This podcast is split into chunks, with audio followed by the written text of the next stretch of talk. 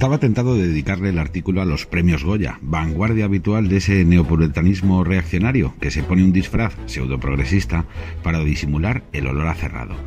Pero la evidencia de que una cosa es el cine español y otra, los iconos del cine español, desaconseja dedicarle más tiempo al asunto. Ni Bardem, ni Almodóvar, ni ninguna de las estrellas de sensibilidad oscilante, capaces de preocuparse mucho por la sanidad madrileña cuando no hay pandemia y nada cuando la hay, si lo uno perjudica a Ayuso y lo otro beneficia a Sánchez, tienen el suficiente empaque para estropear el inmenso placer que supone vernos en la pantalla y reconocernos. Medem, Saura, Amenábar, Coiset, de la Iglesia y el propio Almodóvar fabrican cápsulas del tiempo que permitirán saber cómo éramos cuando dejemos de estar entre los vivos y habrán rodado la crónica visual de España, aún sin querer, cuando tengamos que recordar cómo fuimos.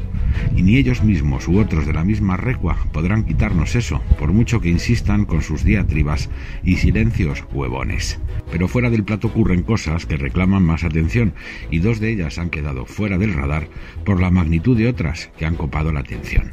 la aprobación de la ley trans y la de bienestar animal, en el penúltimo peldaño de la escalera que en breve las hará definitivas, han quedado escondidas en esa crónica cruel sobre el aborto, el Tribunal Constitucional o la ruina que escriben con renglones torcidos la vida cotidiana. Y aunque parezcan dos leyes autónomas y distantes entre sí, nacen del mismo desvarío ideológico que también está presente en el aborto, la eutanasia o la educación, marcadas todas por un deseo confesado de imponer una cosmovisión del ser humano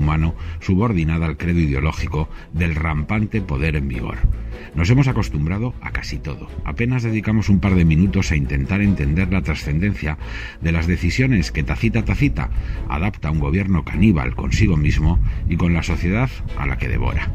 Y esa rutina nos lleva a dar la importancia justa a barbaridades de consecuencias estructurales. En España un niño de 12 años se podrá cambiar de sexo sobre el papel y a los 16 sobre la mesa de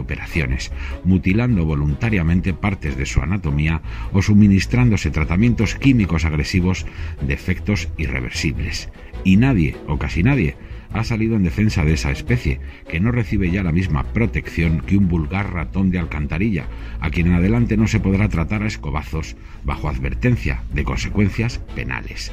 Nos está quedando una España que despacha con una inyección al anciano y con un bisturí al menor, mientras sangra impuestos al segmento poblacional intermedio y le aconseja comer insectos, pero se sensibiliza frívolamente por el bienestar de un gato, un perro o una mula, tan dignos de cuidados como ajenos a las características humanas que el legislador les confiere mientras se las niega en buena medida al propio ser humano. En Rebelión en la Granja, una despiadada crítica contra el estalinismo y en general contra cualquier poder totalitario, los animales se levantan contra los propietarios y a continuación se despedazan entre ellos presa de la ambición, la estupidez y la envidia. Todas las fábulas sintetizan una verdad masiva e intemporal y solo hay que ver a los burros que nos gobiernan, desmembrándose entre ellos a mordiscos y cornadas, para entender que el único antídoto eficaz ante tanto deterioro es no creernos el papel que nos han reservado, el de gallinas sumisas en un corral donde se echan en falta unos cuantos gallos.